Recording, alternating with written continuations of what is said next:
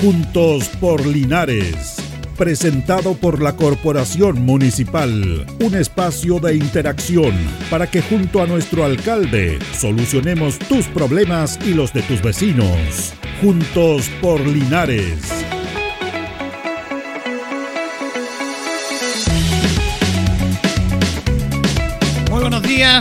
Buenos días, estamos ya listos para comenzar una nueva emisión de Juntos por Linares a través del 95.7 Radio Ancoa de Linares. Son las 11 de la mañana con 3 minutos. Estamos junto a don Carlos Agurto ahí en la coordinación compartiendo nuestro programa. Eh, recién nomás estaba el alcalde en una conferencia con los diferentes medios porque se avecina un frente mal tiempo que estaría llegando en estas horas de la noche, la madrugada del viernes, viernes y sábado, algo para tomar todas las precauciones respecto a esto, porque, bueno, hay que tomar todas las precauciones respecto a toda esta situación que hemos estado viviendo. Así que luego va a estar don Mario con nosotros acá, va a estar en la radio para ir compartiendo e-, este y otros temas que tienen que ver fundamentalmente con el trabajo que se ha estado realizando en el apoyo permanente que está día a día, diariamente, con los sectores precordilleranos. Nosotros todavía ustedes los linarenses vemos cómo están los helicópteros recorriendo nuestra ciudad hacia el sector de la precordillera para ir eh, solucionando este problema. Mire, antes que llegue el alcalde, yo el otro día, en, relación al homenaje que le hicieron a Osvaldo Rojas, concejal de la comuna, fue cuatro periodos concejal, da, dada a conocer yo las estadísticas desde que volvieron las elecciones democráticas a Chile en el año 89, el 88 el plebiscito, el 89 presidencial, pero las elecciones municipales se retomaron en el año 1992. Y daba a conocer eh, la evolución de los votos de Osvaldo Rojas, que fue eh, el concejal el año 2000 hasta el año 2016. Fue cuatro periodos. Y cómo, cómo comenzó con una muy poca cantidad de votos y cómo fue consolidándose su trabajo hasta tener una buena mayoría por parte de la comunidad. Recordemos que este sistema de elección tiene que ver con listas. Eh, aquí no salen los que sacan más votos, sino que es por un sistema de listas. Y de acuerdo a la cantidad de votos que obtiene esa lista, se van colocando los estos. Pero eh, yo me, recordaba de esto porque es prácticamente una, una historia. ¿eh? Esto es prácticamente una historia referente a esta situación. Que es distinto y es diferente. Y justamente una persona me decía a mí, don Julio, ¿usted sabe, puede darnos los datos de la primera elección de alcalde del año 1992 y la traía para acá porque la dimos a conocer. Y fíjese que en el año 1992 salió alcalde Sergio Sepúlveda Corbalán. Obtuvo 5.900, perdón, 5.797 votos. Y Juan Pablo Martínez obtuvo 5.264. En esa elección de vuelta a la democracia, la primera elección, no salía el alcalde quien tenía más votos, sino que tenía que ser ratificado por los concejales que eran electos. Y entre ellos, incluso en algunas comunas se dividían los periodos. Dos, un alcalde de más mayoría, dos años el otro, y hubo un, tremendo problema, aquí se llegó un consenso. Pero don Sergio Sepúlveda sacó 5.797, Pablo Martínez 5.464, Héctor Tarico Salazar 4.610, Carlos Villalobos 3.284, Ricardo Alcerrica Bontempi 2.296, Rodolfo Castro 1.577. Fueron los concejales, pero hubo personas que quedaron afuera con más votos. Por ejemplo, don Dagoberto Jofré, que iba en una lista independiente, 2.246 votos y Alejandro Montesino 1987 fueron las primeras ocho mayorías. Ahí teníamos el dato de que nos recordaba sobre la elección, la evolución de Osvaldo Roja como concejal. Tenemos estos datos que los vamos a dar con más calma en nuestros diferentes programas porque tenemos acá en los estudios de la radio al alcalde Mario Mesa eh, Vázquez. ¿Cómo está, alcalde? Buenos días. Julito, buen día. Buen día a todos y a cada uno de los auditores de Radio Ancoa que nos escuchan en el 95.7. Eh, mientras estaba ordenando unos documentos. Yo me acuerdo esa elección. ¿Eh? ¿Sabe por qué? Eso fue el año 92. 92. las primeras elecciones Yo tenía 14 años. Y en esa elección fue junio, julio. Sí, fue a, fue a mitad de año. ¿Ve? ¿Sabe por qué me acuerdo? Yo tenía 14 años, estaba escuchando esa elección. El conteo de los votos. Y fue muy peleado, ¿eh? Lo escuché por radio. María, debo ser sincero. Porque en esa elección el más votado era el alcalde.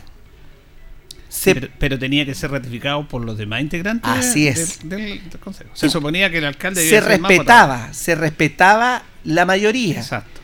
Y si no se respetaba la mayoría, eh, o sea, Sergio Sepúlveda, tú eres el más votado de los seis concejales, eran seis. Mm. Perfecto, pero tenía que ser ratificado por el Consejo. Exacto. Y a veces, como las mayorías eran muy estrechas, pero eran mayoría, compartían periodo. En este caso, el candidato, digamos, eh, de la concertación de partidos por la democracia era Sergio Sepúlveda, más dos candidatos a concejales más fuertes. Claro. El candidato oficial alcalde de aquel entonces era Pablo Martínez, que es el que sacó 5.200. Beso y abrazo a Pablito Martínez al cielo. Y lo acompañaba Ricardo Alcerrica Bontempi y don Dagoberto Jofré. En esa lista. ¿No es cierto? y a don Sergio, Sepúlveda, lo acompañaba Héctor Tarico. un eh, histórico de la planta Traverso. cristiana. Sí, y lo acompañaba alguien más, sí, don no, ahí no sabría decirle. Porque Carlos Villalobos tiene que No, es que Carlos Villalobos iba por el Partido Socialista, era otra lista. Ah, ya, perfecto. Una pero Sergio Sepúlveda sacó 5.797 y Pablo Martínez 5.264. Fue muy estrecha esa elección. Y sabe que hubo, hubo una división ahí en el Consejo, ¿ah? Incluso quien cobró la balanza a favor fue Héctor Tarico. Porque Tarico en un principio no quería. No quería a Sergio, Sepúlveda. No querían a Sergio Sepúlveda. Don Sergio Sepúlveda lo citaron a una asamblea de, la democracia cristiana y no le querían prestar el apoyo. Exactamente, No le querían prestar el apoyo. A pesar de haber sido la primera mayoría. Y don Sergio fue a pelear y se puso las coloradas como me comentó. Eh, no le quiero decir los términos, que, pero a mí me lo comentó Sergio. Muy linda elección. Eh, la historia de Linares recuerda ese consejo como uno de los mejores. Y fue el primero de la vuelta a la democracia. Eh, muy buen consejo, Sergio Sepúlveda, Pablo Martínez, Héctor Tarico, Carlos Villalobos, Gato Térriga, el doctor Rodolfo Castro. ¿Cuál fue la particularidad a mi juicio? Y hay que destacarlo.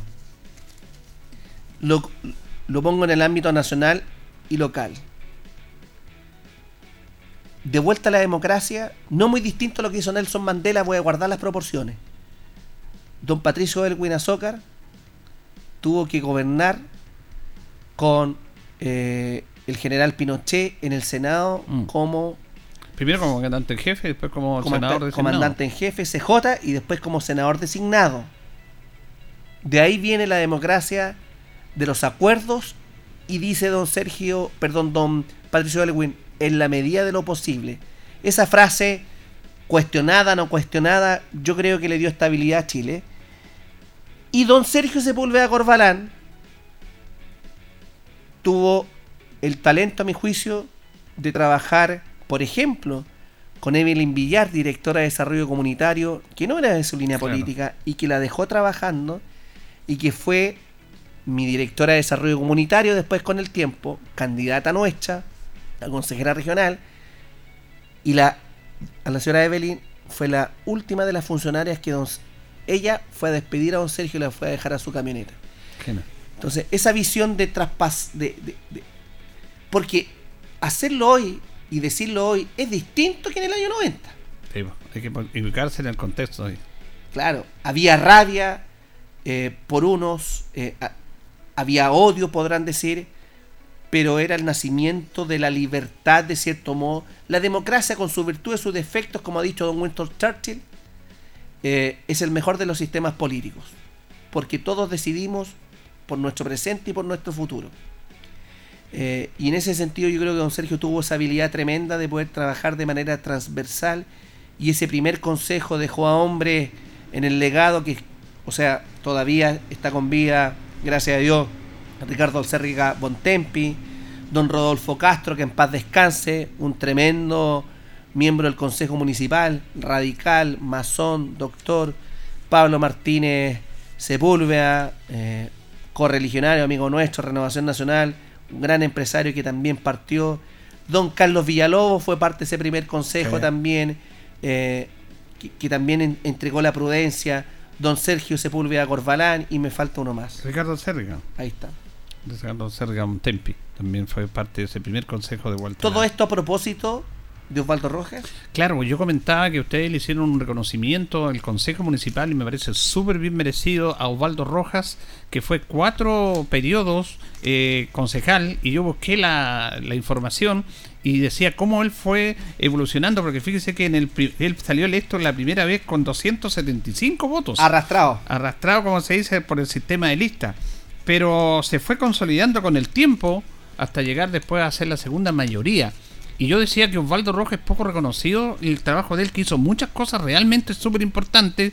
Eh, Osvaldo fue el creador de la famosa actividad del vino navegado, que empezó con 10, 20, no me acuerdo ahí en el tumbadito, y lo, todos le decían, mira las leceras que se te ocurren.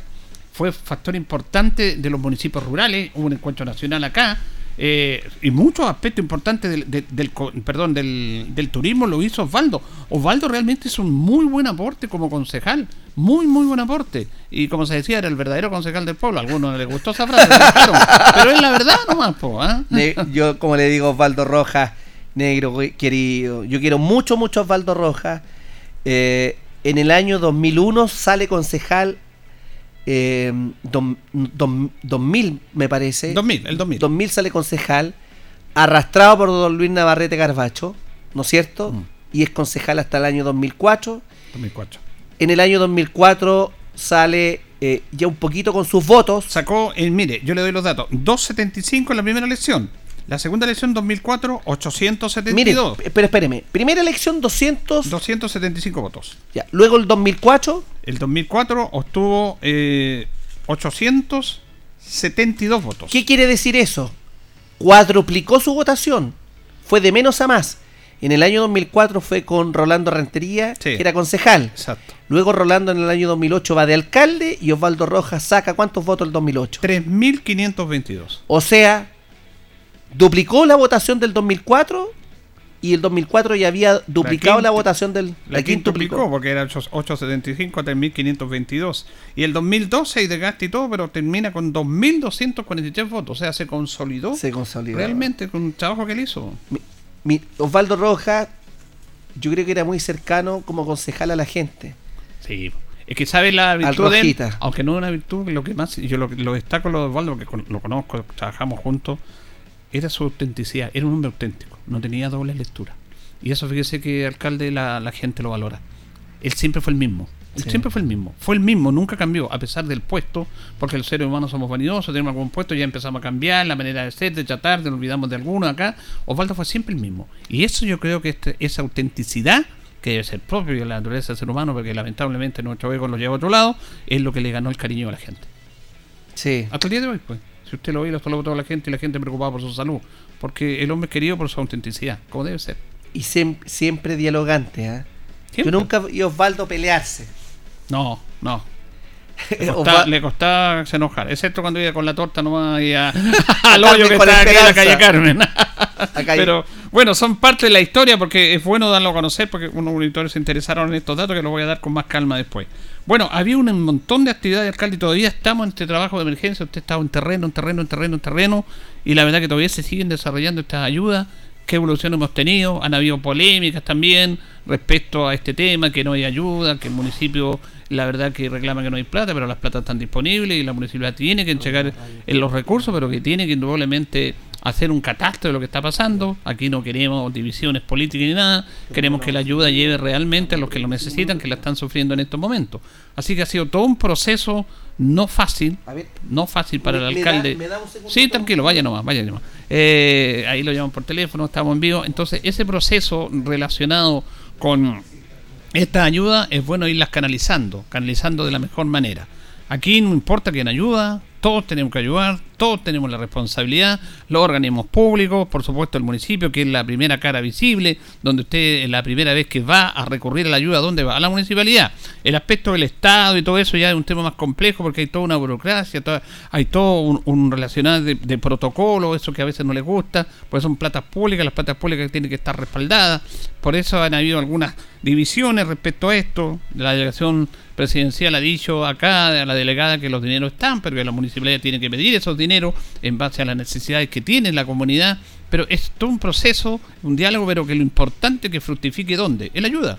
En la ayuda real y permanente, como debe ser para las personas que están más complicadas en estos momentos. Sabemos que el municipio ha estado apoyando en muchas instancias, hay campañas solidarias, hay recursos propios del municipio, se tiene que buscar recursos también del parte del Estado, estuvo el CEREMI de Obras Públicas, bueno, vino la ministra de Obras Públicas, Vialidad también ha estado trabajando con Camino, la delegación presidencial ha estado, las Fuerzas Armadas, a través fundamentalmente la Fuerza Aérea y Carabinero a través de helicóptero, porque hay gente que todavía está aislada, porque todavía no se están reparando los caminos, se están reparando en forma parcial, porque viene un nuevo frente de mal tiempo, que eso también preocupa, en qué condiciones tiene que quedar, si todo lo avanzado en la reconstrucción de los caminos, en la restitución de los caminos, se puede atrasar producto de esta lluvia, porque bueno, eh, eso es eh, la tierra, el, barro, puede perjudicar, entonces todos esos temas eh, preocupan preocupan indudablemente. Y en ese aspecto, en lo que se está trabajando, por eso lo queremos consultar al alcalde,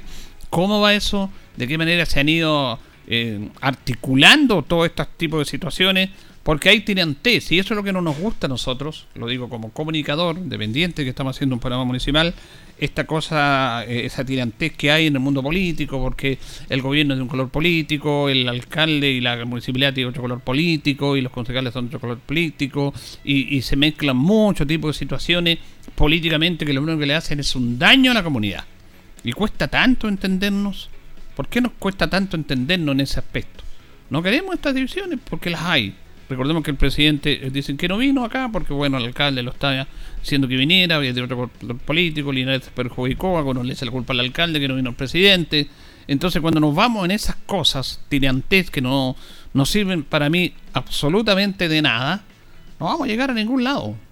Aquí lo que tenemos que hacer es sumar fuerzas. Y ese es un, es una crítica del mundo político. Y tampoco sacar réditos políticos de una desgracia. Porque lamentablemente el mundo político en algunos aspectos saca rédito de esto. La municipalidad tiene que hacer la pega. Tiene que hacer la pega. Si hay una emergencia, ahí tiene que estar. Y no tiene que preguntarle a nadie de qué partido político, qué sector y qué ideología tienen las personas que han sido damnificadas. La primera ayuda cuando hay incendios, situaciones de inundaciones, catástrofe acá en nuestra comuna, en los alrededores, es municipio, porque está más cerca.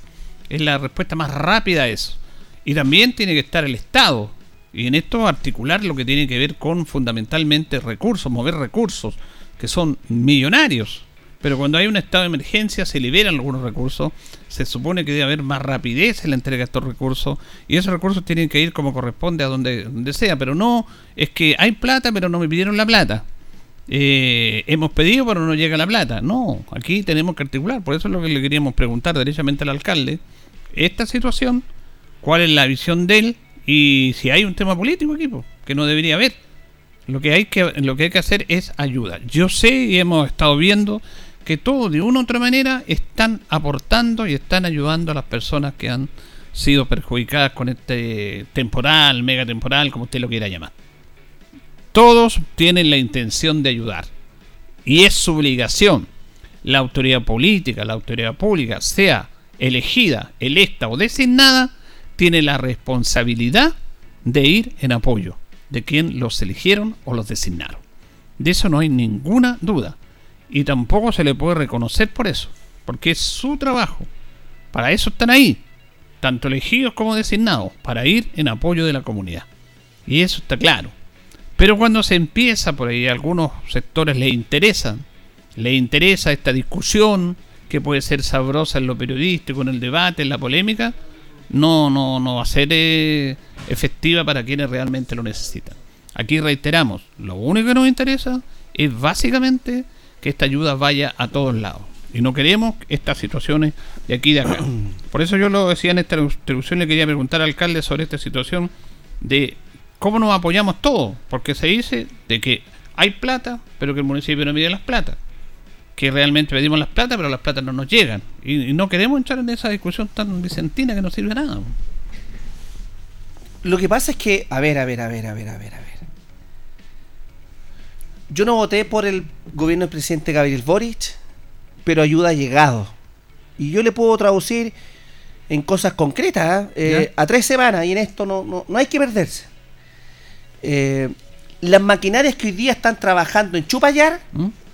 eh, son de vialidad o las pagó el gobierno.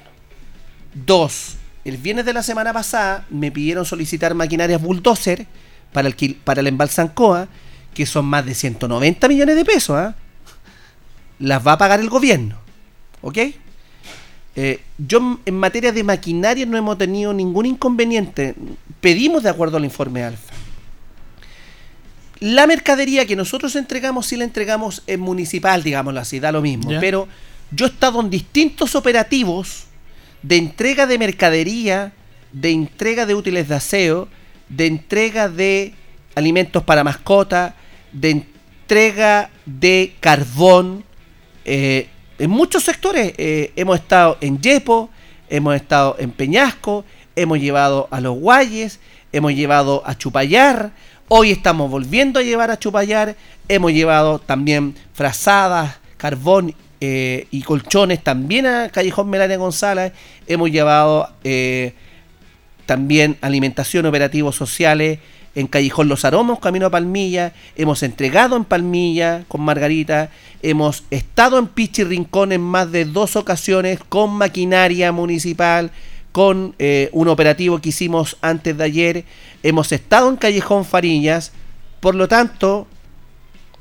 eh, en estos momentos, a ver, siempre los recursos van a escasear ante las múltiples necesidades, pero de que ha llegado ayuda, Sí. ¿De quién viene la ayuda? Da lo mismo. No importa. Hoy la maquinaria de Chupayar la financia el gobierno. Sí. Nosotros complementamos con el transporte que estamos yendo a buscar a los chicos y nosotros habilitamos la ruta del carbonero, bien o mal, donde está trabajando día vialidad. Segundo, em, la maquinaria del bulldozer del embalsancoa, estos más de 190 millones, los debe financiar el gobierno. Es efectivo, el, gobierno. Entonces, eh, después de tres semanas, uno, quisiera que la ayuda hubiese llegado antes, sí. Pero hoy, así como yo soy duro y, trato de ser lo más objetivo, yo hoy día puedo decir que esa maquinaria la paga el gobierno de Chile. Así claro. Eh, y pedimos a través de informe alfa. ¿Y qué estamos pidiendo entonces? Mire, estamos pidiendo, hoy tenemos más de 200 kits de alimentos en charina, aceite, levadura estamos pidiéndole al gobierno más de 500 sacos de carbón. Le estamos habilitando nosotros más de 300 sacos de arena. Y le vamos a pedir al gobierno una retroexcavadora para continuar con la búsqueda de don Pedro Ibáñez. Y le estamos solicitando al gobierno también materiales para habilitar una pasarela para cajón de pejerrey materiales le estamos pidiendo al gobierno para habilitar una pasarela al cajón de Vega de Salas.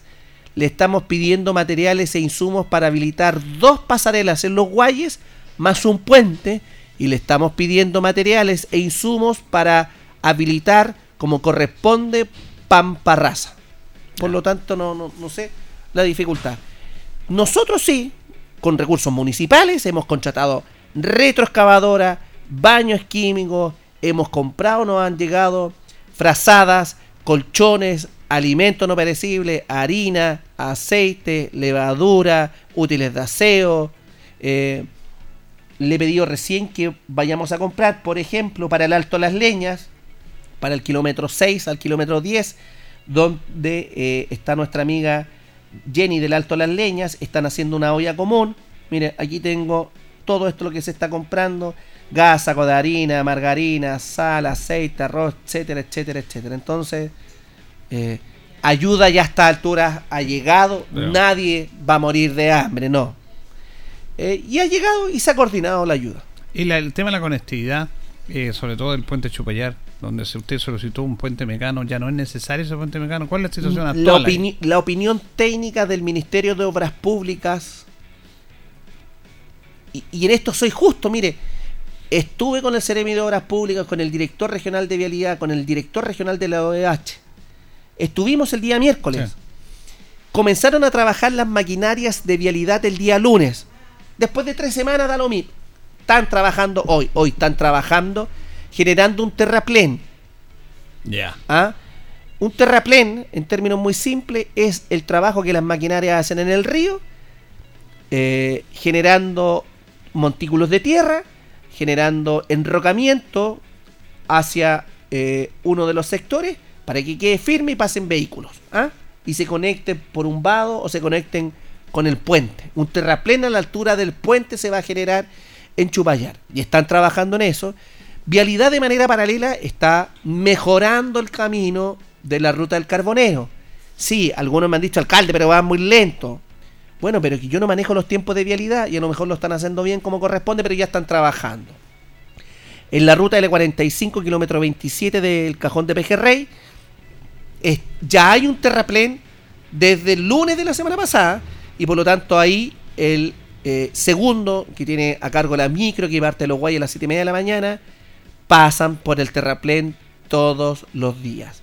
Los niños de Roblería y de Chupayar, 10 niños a las 5 y media de la mañana, hay una van disponible que los va a buscar, los trae al Diego Portales, al Instituto Comercial, allá en Canao. Tanto es así que hay un chico que lo trasladamos a la comuna de Hierbas Buenas y lo vamos a buscar. Recogemos los chicos del comercial a las 4 de la tarde que salen de clase, esperan hasta las 5. Vamos a buscar al chico de Hierbas Buenas, pasamos a buscar a Jan Canao, al Diego Portales y sube la van municipal. Lo que me pregunten, manejo la información al detalle. Yo estuve ayer en la isla del Manzano, donde instalamos retroexcavadora, dos baños y necesitan áridos. Perfecto, esperemos que pase este frente de mal tiempo, porque ahora ya están organizadas los distintos sectores.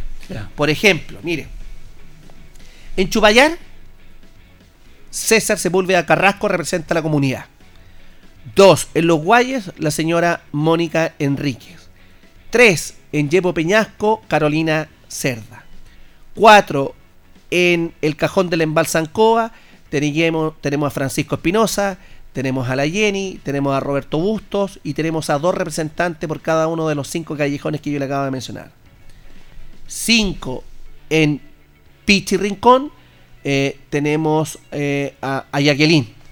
Seis en Guapi Alto, a la señora Margarita Millanao. Siete en Guapi Bajo, tenemos a Alejandra con Cristian Zárate. 8 en Callejón Fariña, El Bosque, tenemos a la Silvita Faunde. 9 en Palmilla, tenemos a Margarita. 10 en Melania González, tenemos a la Pauli. 11 en el Callejón Los Aromos, Camino a Palmilla, tenemos a la Alejandra Parra. Entonces, todos estos dirigentes que yo le acabo de mencionar saben, les consta y les agradezco porque han trabajado se han deslomado por sus comunidades, por sus vecinos, algunos aprendieron a ser dirigentes con esta emergencia. Por lo tanto, la ayuda la canalizamos a través de la comunidad que está organizada. Siempre van a haber quejas porque las necesidades son múltiples ante los recursos que son limitados. Y además se genera una suerte de caos en la entrega de la información. Usted vio un video que trascendió, por ejemplo, de un asalto que hubo frente a la bomba de benzina del hospital? No, no, no. Bueno, se difundió como que había sido el miércoles. No, fue hace una semana. Preocupante, sí, pero fue hace una semana. Entonces, ojo con la entrega de la información, porque la información tiene que ser objetiva y tiene que ser oportuna. Y ojalá que siempre sea verídica. Verídica, esa es la idea. Vamos a seguir conversando con el alcalde en este tema. Vamos a ir a la pausa, don Carlos, y continuamos.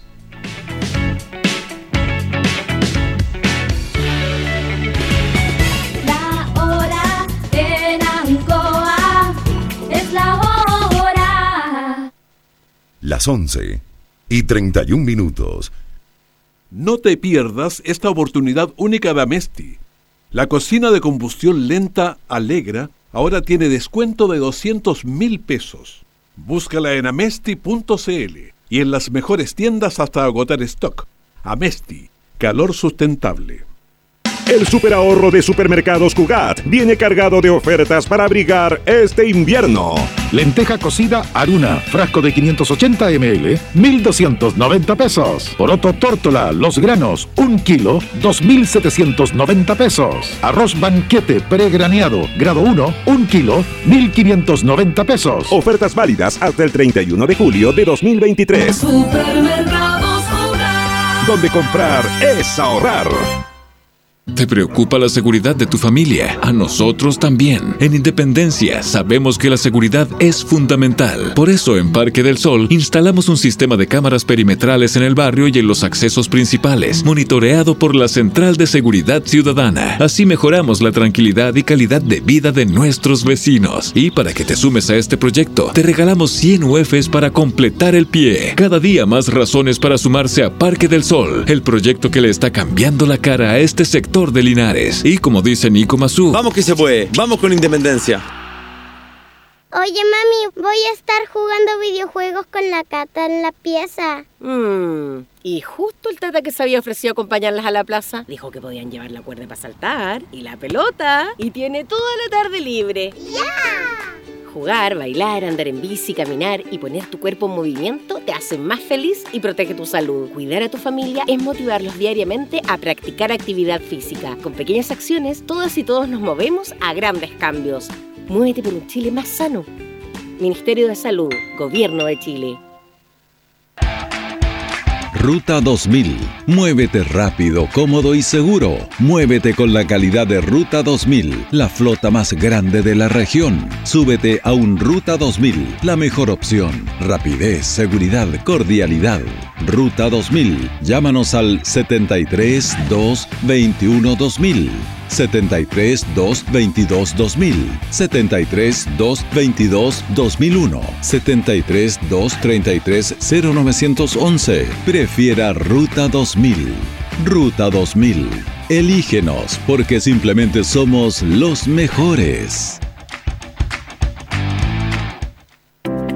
Protege a quienes más quieres. Ayúdanos a evitar accidentes por conexiones irregulares que puedan afectarte a ti y a tu familia. El hurto de energía perjudica la calidad del servicio, produciendo intermitencias de voltaje, corte de luz y hasta incendios por sobrecarga, y expone a quien manipula la red por descargas eléctricas a consecuencias fatales. Reporta el hurto de energía anónimamente en www.luzlinares.cl. Luz Linares, con más seguridad, sembrando energía. En CGE estamos comprometidos contigo. Si eres un paciente electrodependiente o tienes un familiar en esta condición, regístrate en www.cge.cl.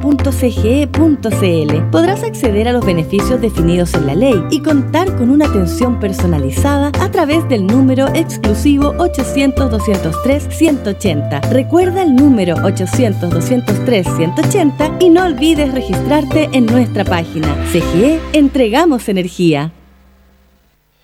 Señor contribuyente, la Municipalidad de Linares informa que el lunes 31 de julio vence el plazo para cancelar la segunda cuota de su patente comercial, industrial, profesional, de alcoholes y microempresa familiar, año 2023. Para ello puede pagar a través de nuestra página web www.corporacionlinares.cl en pagos online o hacerlo de forma presencial en el Departamento de Rentas de lunes a viernes en horario continuado de 9 a 14 horas. Edificio Bernardo O'Higgins, primer piso, oficina 5B. Y en forma excepcional se atenderá el sábado 29 de julio de 9 a 14 horas. Para mayores consultas llame a los teléfonos 732 56 46 74 73 2 56 46 79 o bien escríbanos al correo rentas arroba corporación Recuerde que en el caso de las patentes de alcoholes, tales como mini mercado de bebidas alcohólicas, expendio de cerveza, depósito de bebidas alcohólicas y cantina, bar y taberna, si no se cancelan antes del 31 de julio, estas son caducadas automáticamente. Linares, un mejor lugar para vivir. Tu radio. Somos el 95.7 Radio Ancoa. La radio de Linares, más cerca de ti.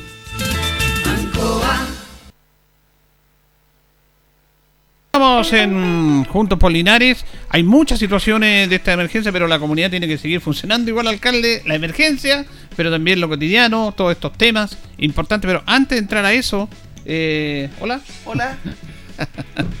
¿Cómo está eh, usted? Los niños son realmente una, ¿Su marav- una maravilla. Hola, mi amor, ¿cómo está? ¿Cómo, ¿Cómo está? se llama usted? Gregorio. ¡Ay, qué bonito! Eh, Gregorio. Bonito Ah. nombre. Gregory Pack. ¿ah? Paciencia, Gregorio, con la abuelita. Paciencia con la abuelita. Don Mario, antes de terminar este tema y entrar a temas locales, eh, ¿qué le pareció esa protesta que hicieron los vecinos allá del sector de la precordillera la semana pasada que llegaron acá en vehículo y todo el tema? Bien. Bien. Eh, ¿Y sabe por qué me pareció bien? Haya sido el gobierno el emplazado, la municipalidad la emplazada, da lo mismo. Cuando alguien lo pasa mal en una situación de emergencia, uno tiene que empatizar. Uno tiene que entender. Frío es lo mínimo. Perder la casa, estar con el barro en el cuello, que se le haya hecho tira su fosa séptica, que no tenga donde poder dormir un colchón porque está mojado, porque perdió el refrigerador la cocina, porque no tiene donde sentarse, porque le falta carbón, porque no tiene alimentos, porque si tiene todo lo anterior y perdió su fuente de ingreso, que era una cabaña, no tiene cómo producir, porque lo único que ve es desolación, es barro, postes caídos, no tiene energía, porque le vienen a dejar agua en un camión aljibe, eh, porque, porque las personas en su mundo legítimamente quieren que el alcalde el que esté en su casa, no en la casa al lado, en su casa. Esto es lo mismo que cuando alguien está muy enfermo, me dice, mira alcalde, y, y se levanta la ropa, su camisa, para mostrarme una etnia. Entonces, esas cosas que parecen duro, porque no es necesario mostrarme su casa para saber yo cómo está. No es necesario levantarse la polera o la camisa para saber que usted tiene una etnia. Es la manera de las personas de eh, pedir y ser un grito de ayuda y de auxilio. Y uno está para eso. Yo no estoy para, para, tener la vida fácil. Entonces yo comprendo esa situación. ¿Cómo? Uno comprende que la próxima semana haya un paro de profesores eh, por distintos motivos que va teniendo la vida. así es la sociedad, así funciona. Mientras, para mí, ciertos límites. Las cosas con respeto, no haya violencia, destrozo a la propiedad privada o pública. Todo lo demás está absolutamente, todos se pueden expresar y en eso consiste la libertad y como yo amo profundamente la libertad, el, mire, nunca he visto un paro de profesores quemando bienes públicos o privados. Nunca lo he visto. Marchando sí, reclamando sí. Eh, la expresión de la ciudadanía la semana anterior eh, fue gritando, respetando carabineros, no se hizo tira los bienes públicos o privados. Porque lo importante al final del día es ir resolviendo los problemas. Y yo en eso tengo un punto de inflexión. Hay que ir resolviendo los problemas, pero de manera colaborativa con los vecinos y además diciendo siempre la verdad. No cayendo bien, porque, porque para caer bien no tiene ningún, ningún sentido. Quería preguntarle también en relación a unir dos temas que ayer comentábamos en nuestro programa, que estaba esta situación de la prolongación que se está haciendo de la calle Rengo, de la conectividad a la circunvalación, y es un tema que se está trabajando al interior del Consejo en el aspecto administrativo, de papeleo y todo eso. Y también yo lo tomaba con la circunvalación norte, que quizás es la última obra importante que se ha hecho en Linares.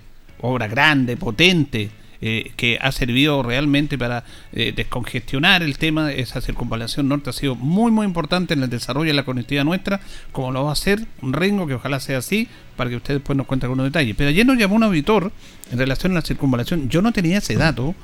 Este señor, que fue es el papá de una chica que murió atropellada ahí, y que dice que han habido nueve personas fallecidas eh, en esa ruta, en accidente de tránsito. A mí me parece un número brutal, yo no, te- no tenía ese antecedente.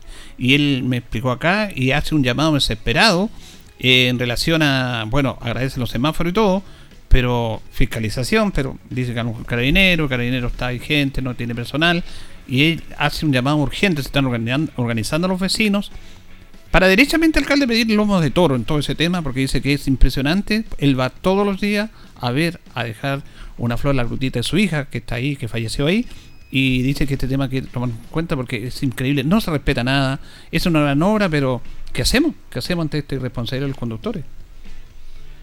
Es una chica menor de edad, de, ape- eh, de apellido Moya parece, o Moyano. Moya. Moya, ¿no es cierto? René Moya, el señor. Sí.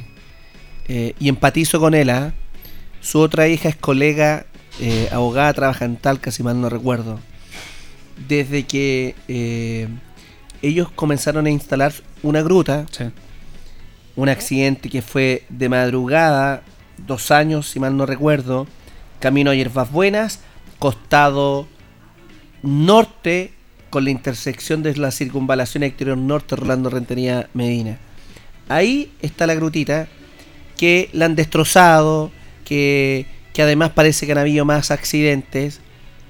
Yo encantado del mundo colaborar con la familia.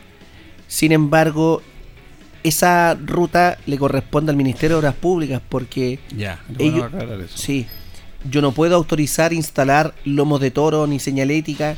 La señalética municipal es distinta a la señalética de las obras públicas. La señalética pública es azul o verde, por ejemplo. No sé Ya. si, si- si No, se no de ese detalle, no. En las carreteras, eh, el fondo verde, las letras blancas. Los pórticos son de color azul, por ejemplo. Sí. ¿No es cierto? Bueno, la, la, la señalética municipal eh, eh, eh, es más bien celeste en algunos casos, en otros casos es blanca, porque hay un manual de carreteras que regula todo esto. No tengo problema, don René, en colaborarle con eso, en hablar con Vialidad. Si gusta, me deja su número de teléfono, yo, yo lo llamo para ver cómo podemos instalar mayor señalética ahí. Y claro, porque ahí en la intersección de la circunvalación exterior norte con camino a Hierbas Buenas hay semáforos. Si usted ve, Sí, hay semáforos sí. desde Hierbas Buenas hasta la circunvalación. Ahí hay un semáforo en la esquina. Luego hay semáforo en la circunvalación exterior norte con camino a Hierbas Buenas, costado poniente, oriente, perdón, y semáforo en circunvalación exterior norte, costado sur por Janero Espinosa, prolongación camino a Hierbas Buenas. Eh, y se requiere mayor señalética o mayor o semáforo o lomos de toro, ya eso tiene que ser una obra que haga el Ministerio de Obras Públicas autorizada por ellos, no tenemos ningún problema en ejecutarlo nosotros con recursos nuestros. Pero si me su número de teléfono podemos hacer el trabajo. Vamos ahí, don René siempre nos escucha para que se contactaste, se contacta el, el teléfono que él se contestó ayer, que escuchamos, conversamos con él y empatizamos totalmente. El tema de la eh, de la prolongación de calle Rengo eh, ha despertado mucha expectativa, pero también algunos están diciendo no, no va a pasar nada. ¿En qué va No. eso? Ha pasado mucho. Ya. Está publicado en el diario oficial el inicio del estudio de la expropiación. Está listo el estudio que da visto bueno. El Consejo Municipal ya aprobó la nominación de los tres peritos de hombres buenos que dice la norma o la ley. Y por lo tanto nosotros esperamos ya el 15 de agosto tener esto, el informe del estudio y la tasación de los peritos, cuánto es el monto que va a significar que el municipio pague provisoriamente en los 800 metros lineales por 30 de ancho. Yo espero que la tercera semana de agosto, y si me permite, en la mañana me estuvo informando la directora jurídica porque la voy a llamar en vivo en directo, a ver si me contesta. Ojalá que le conteste a usted. Eh, claro, porque este es un tema que ha despertado mucha expectación en el buen sentido de la palabra por el tema de la Directora, ¿cómo está? Buen día. Buen día, dígame. Estoy en vivo en directo en Radio Ancoa. ¿Ya? Y está por los micrófonos de la radio para que salude a los auditores nuestra directora jurídica Carolina Yáñez. Hola, buenos días a todos los auditores de Radio Ancoa. ¿Qué necesita saber mi alcalde para transmitírselo a la comunidad? L- expropiación de calle Rengo. ¿Qué fue lo que me informó en la mañana? Informé en la mañana que ya estamos pasando a, a una etapa formalizada de aprobación del estudio de expropiación de calle Rengo. Eso se traduce que formalmente ya se reúnen todos los requisitos, requisitos técnicos y jurídicos para poder expropiar. Vale decir, nosotros reunimos todos los antecedentes estamos en condiciones de continuar con el procedimiento legal de la expropiación, teniendo en cuenta el, el, el retazo a expropiar y las condiciones que ello reúne. En agosto, en agosto el Consejo Municipal debiera conocer el estudio de expropiación, ¿no es cierto? El estudio de expropiación ya lo conoció y lo aprobó. Lo aprobó el estudio. Lo aprobó el estudio, se trabajó en comisiones con el Consejo, el Consejo tuvo la oportunidad de conocer y hacer todas las consultas había y por haber respecto a ese estudio, se le entregó un archivador con el estudio de título, con las condiciones técnicas, el estudio topográfico y todo lo que implica eh, ese retazo de terreno. Los tasadores, Carolita, los tasadores, ¿cuándo entregan? Tasadores, los tasadores fueron también trabajados en comisión de consejo y en el consejo del martes recién pasado también aprobaron la comisión conocida por ellos que consideraron que eran los profesionales que reunan, reunían, además de los requisitos legales que nos exige la ley, eh, las condiciones para poder eh, ser los peritos expertos o la comisión de hombres buenos que está eh, conformada por tres profesionales. De eso hay que notificarlo y ellos cuentan con tres días para aceptar o rechazar el cargo. Si aceptan una vez que notificados, ¿en cuánto plazo necesitan evacuar el informe de la tasación de estos terrenos a expropiar? 30 días, alcalde. Por lo tanto, primeros días de septiembre podríamos tener el estudio que ya está aprobado, más el conocimiento de cuánto fue la tasación que efectuaron los tasadores, ¿no es cierto? El estudio ya está aprobado, alcalde, como se lo acabo de mencionar. Ahora viene la etapa de, la, de los peritos tasadores que ellos van a tasar y evaluar el monto de la el monto provisorio de la expropiación. ¿Usted recuerda el plazo que yo internamente nos dimos con el equipo municipal para tener toma de la posesión material? Eh, para tomar la posesión material, usted nos dijo el plazo hasta septiembre, si mal no me equivoco. Así es para consignar septiembre los dineros en el tribunal que nos indique los peritos, lo tiene que aprobar el Consejo, y a fines de octubre hacer la toma de posesión material.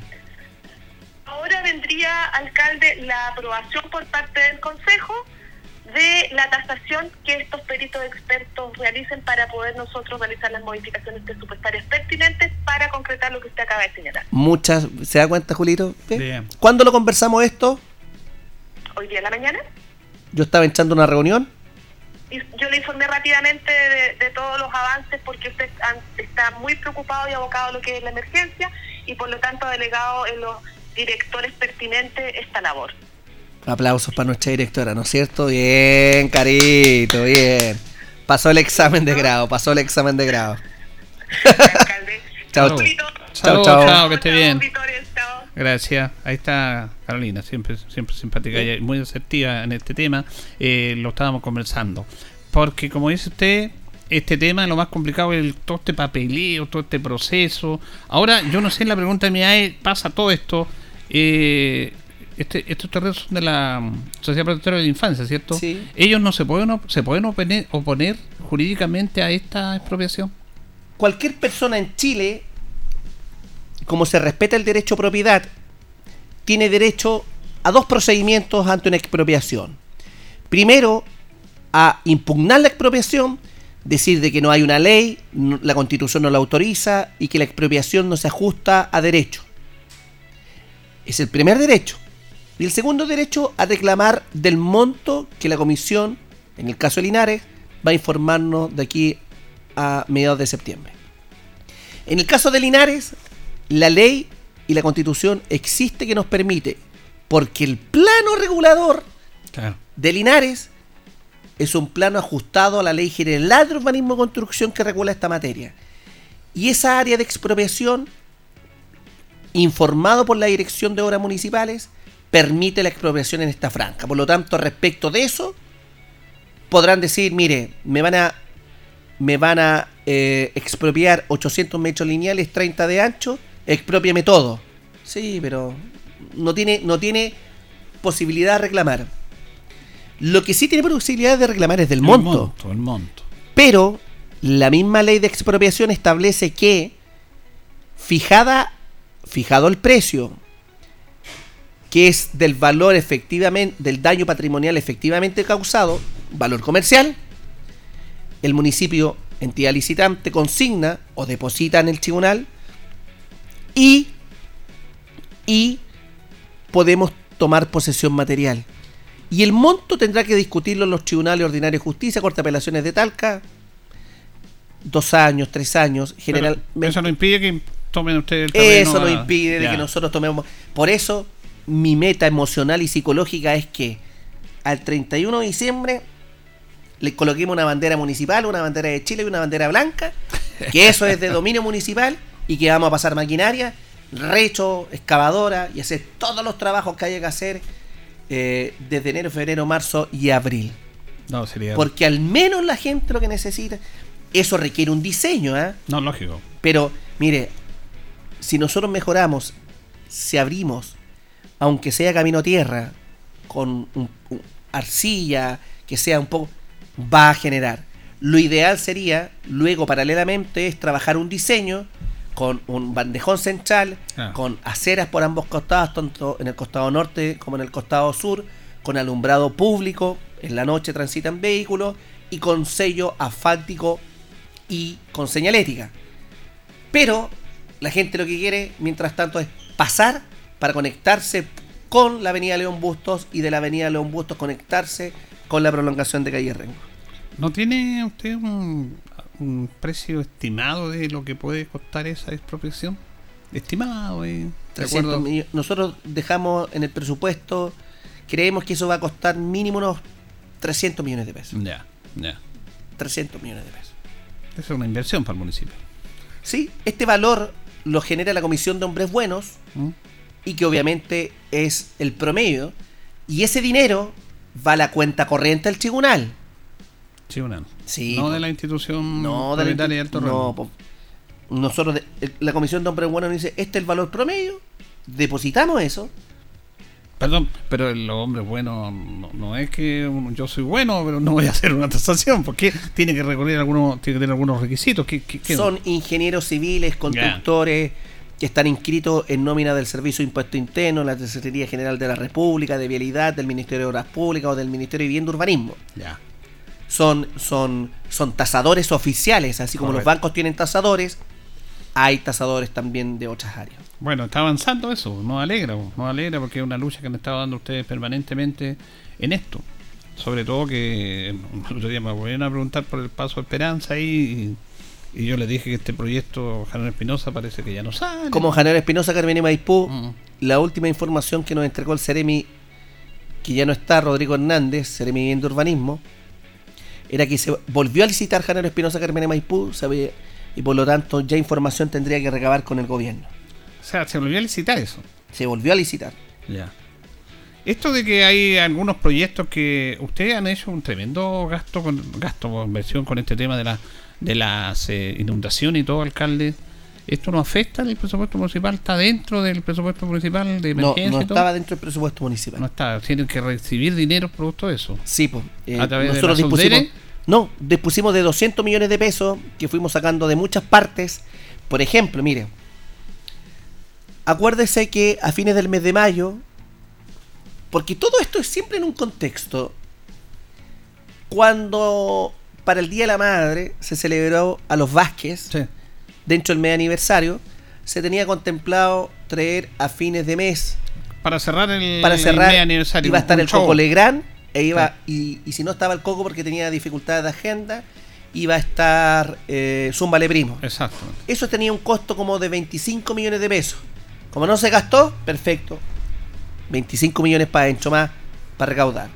Segundo, recuerde usted que en vacaciones de invierno, la segunda semana de julio, nosotros habíamos anunciado extraoficialmente que íbamos a hacer la fiesta del vino navegado. Sí, tradicional todos los años. Tradicional de todos los años, que vale como 30 millones de pesos. No se hizo. No se hizo. 30 más 25, 55. Sí. ¿O no?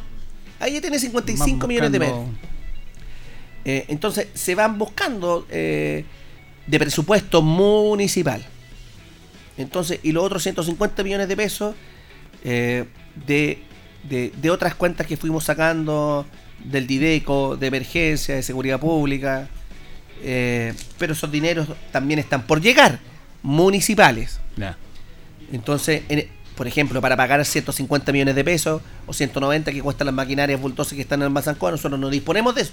Eso lo tiene que hacer el Ministerio de Obras Públicas a través de Vialidad y nosotros emitimos un informe alfa para que nos no nos traspasen esos recursos. ¿O solicitan ustedes? No? Solicitamos maquinaria y es el gobierno quien paga directamente a las empresas la maquinaria. Nosotros no recibimos nada. Pero, que sea así. pero solicitaron la, esta, sí. Sí, pues la solicitamos. Ah, ya, porque decían que no estaban solicitando. Como por ejemplo, nosotros solicitamos, a propósito de solicitud, más de 114 media aguas. Ya. Hablando de solicitudes. Y el gobierno nos dijo que no. Porque no se pueden tramitar viviendas de emergencia en caso de que sean terrenos irregulares o vivienda en zonas arrendadas o zonas de inundación. Bueno, un tema que hemos conversado antes. Entonces, claro, me piden, me, solicitan algunos funcionarios del gobierno, pida, pida. Claro. Sí, pero me dicen, no, po. ¿para qué me hacen pedir? Me hicieron pedir 114 media agua. No se pueden pedir media agua porque los están en zona de inundación o son terrenos regulares. Pero no pueden decir al alcalde no le está dando las medias porque no las pide. Yo estoy pidiendo más que vaya en guerra. ¿ah? Que los generales nos transfieran recursos o puedan apoyar a la comunidad es distinto. Bueno, le queremos agradecer al alcalde de Mesa, que sabemos que bueno no había estado acá, producto de, emergencia, está en terreno permanentemente, subiendo, y andaba en la, pasarela ayer, cuidado, peligroso ese cruce que hizo allá. No, buena la pasarela que hicieron ahí está buena, vecinos. Está buena, buena, está buena, la pasarela. ¿Y cómo estaba tan buena? Yo la tenía que, probar. Sí, pues lo vimos ahí en un. No era para que a uno le pasara nada si se caía el río, no estaba tan profundo. Más que mojarnos. Claro, no. Ahora, con, tempestad, con lluvia, es una irresponsabilidad hacerlo. Sí, estamos de acuerdo. Gracias, Mario. ¿eh? Muchas gracias a ustedes y un saludo a todos los auditores de Radio Coa. No suban a ambos cajones precordilleranos, por favor, este fin de semana que es en su casita tomando café, viendo películas, unas buenas sopa y pillas y calentito con lo que tenga. Con calor en tu hogar, un éxito, más de 4.500 personas han recibido un apoyo económico en calor en tu hogar. Aumentaron del año pasado y recién está en un punto de prensa ustedes donde están todos ustedes trabajando para la emergencia porque se viene harta agua, alcalde. Harta agüita, lamentablemente. La agua siempre es bienvenida, pero ojalá que sea harta agua en hartos días y ojalá que sea paulatino y pausado. Porque si cae harta agua en una hora, hay un desastre. Pero ni usted ni yo tenemos la verdad. La verdad la tiene la realidad y la realidad es la naturaleza del planeta Tierra. Hay un video que dice muy representativamente que este planeta ha subsistido a mejores especies que nosotros. Mm. Los lagos, los mares, las montañas, las lagunas, los glaciares han subsistido más de 4.500 millones de años. Han subsistido a meteoritos, a glaciares, a épocas prehistóricas, dinosaurios. Y nosotros no tenemos más de 7.000 años en la historia del planeta Tierra. Nada, nada. Esta generación, nosotros en los últimos 100 años hemos sido la generación más virtuosa. Porque llegamos a la luna. Llegamos a la luna. Pero ante la naturaleza no tenemos nada que hacer. Estamos, mal, no somos nada. Eh, le agradecemos al alcalde Mero Mesa, a ustedes por escucharnos, a don Carlos de la coordinación. Siguen en sintonía de Radio Ancoa. Juntos por Linares fue presentado por la Corporación Municipal. Tú nos impulsas.